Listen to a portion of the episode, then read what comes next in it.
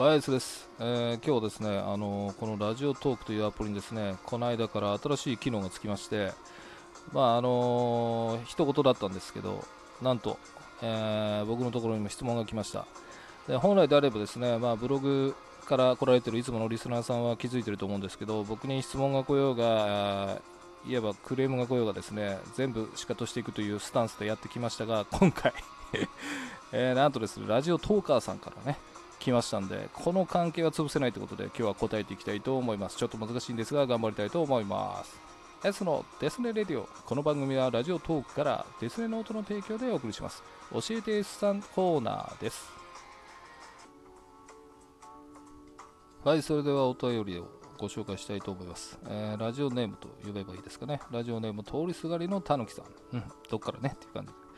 えー、ありがとうございます、えー、おすすめの泣ける作品を教えてください。うん。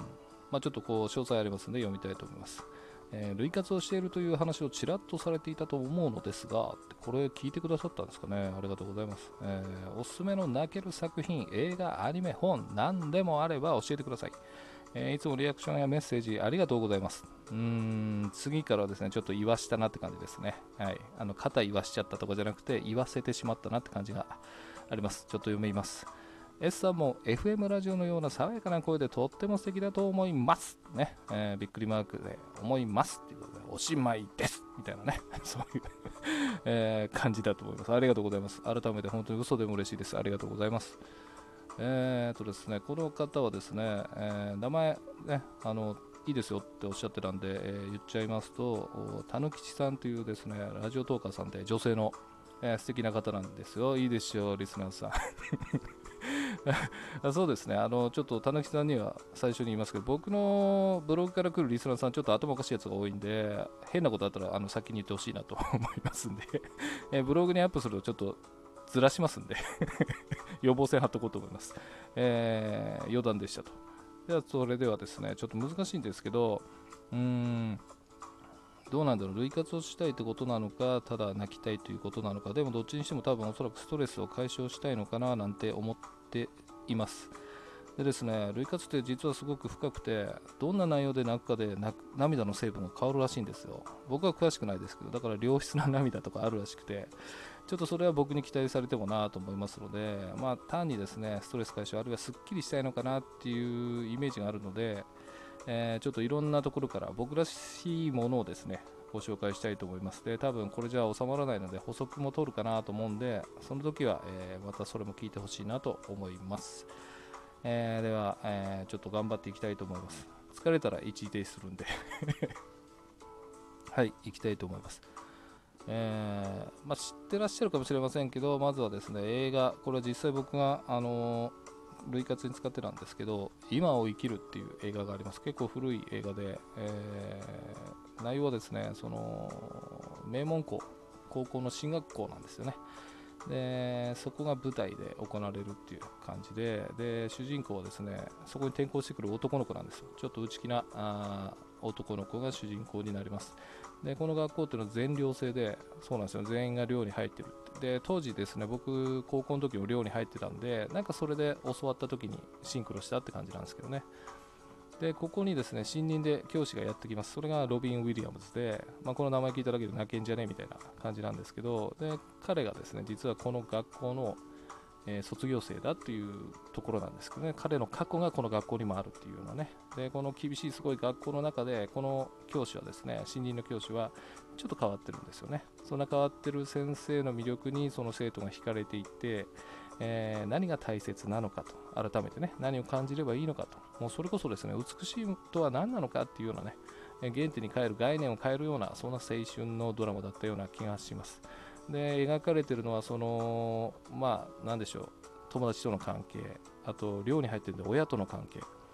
で、異性との関係ね、まあ、恋もあればって感じ。で、自分の思いとの関係とかね、人生論とはみたいな感じ、今を生きなさいみたいなメッセージがあったと思います。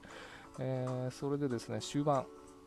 そうそうそうそう。あのある事件が起きます、えー、それを機にですねまたみんなの考えが動き出します、えー、本当にいいものって何なんだと。今何をすべきなのかというような形で自分の道をそれぞれが選んでいくみたいな、えー、ちょっとですね涙の質としては、え悲しかったり嬉しかったりとかいうような2種類を得れるんじゃないかと勝手に思ってます。で「オーキャプテンマイキャプテン」っていうセリフがですね今まだ僕の中に残ってるんであ今僕も見れるかなと思っちゃいますけどうんまあ見てなかったらいや見ててももう一回見てほしいなと思います。はい。こんな感じでいいですかね。次はですねまあちょっと実際ね泣ける映画本とかって調べればアホみたいに出てくると思うんですよ。でその中で僕に聞いてきてるんで僕らしいものをね紹介したいんですけどアニメは結構見られるみたいなんでそうですねこれも見てるかな。あのー、僕だけがいない街っていうまさかのアニメで。あの実写だと藤原竜也さん出てるんですけど、えー、この物語はですね僕はちょっとアニメがおすすめでその主人公がですねなんかこう勝手に時間が巻き戻るんですよね。リバイバルって呼んでるんですけど。でその中で何かをクリアしないと永遠にリバイバルしていくと、えー、いうような話でして。で究極なのが過去にタイムリープして、えー、ずっと心に残ってた小学校時代の、えー、クラスメートの女の子が亡くなるんですよね。なんか殺人事件が、ね、起きてそれを助けるみたいな形になります。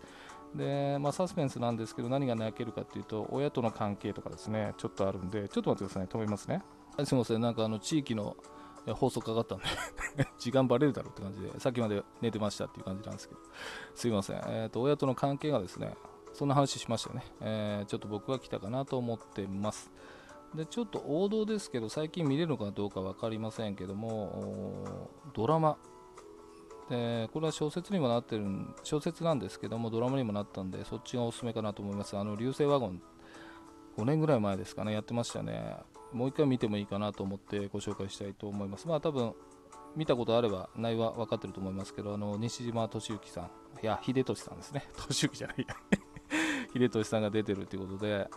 その主人公なんですよねなんかこう彼のそうですね、家庭崩壊してて、確かリストラに遭うんだ。そうそうそうそう。で、もう、お子さんも荒れてるし、奥さんはどっか行っちゃって家庭崩壊で、で、父親がすごい大きな会社の社長かなんかで、香川照之さんですね、やられてるっていう。うんで、その、まあ、あ嫁なんに受けてるのかな。で、看病に行くわけでもなく、ただ見舞いに行けばですね、お車代がもらえるんでって感じで行ってて、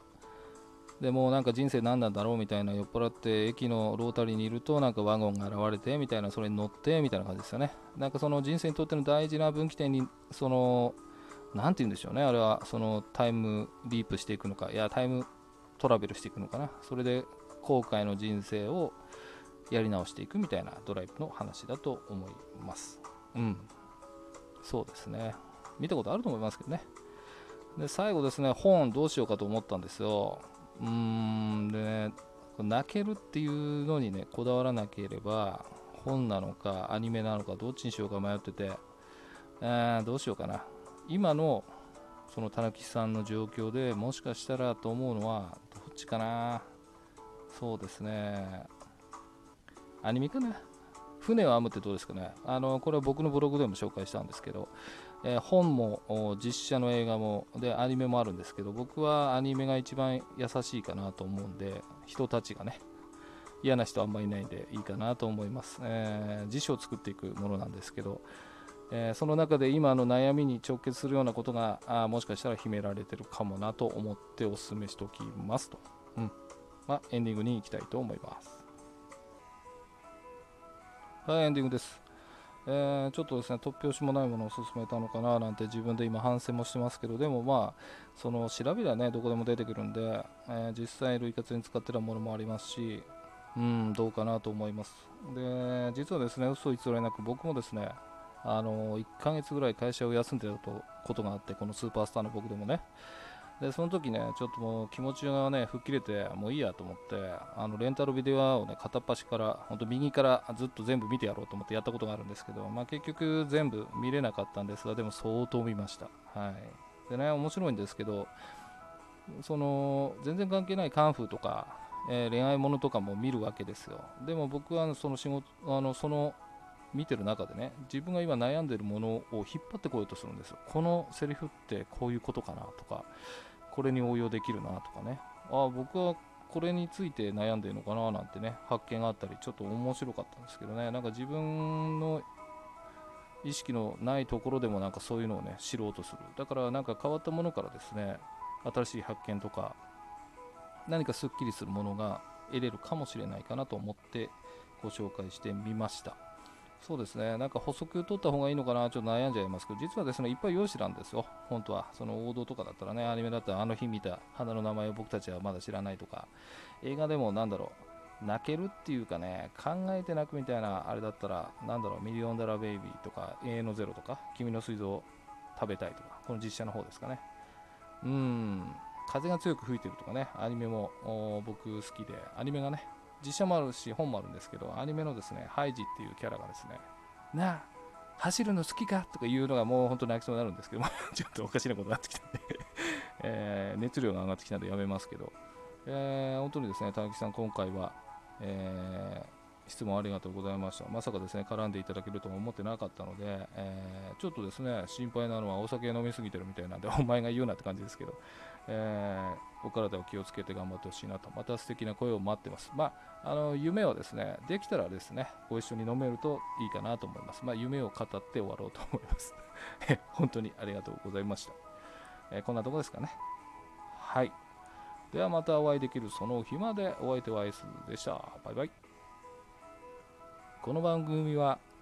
ラジオトークからデスネノートの提供でお送りしました。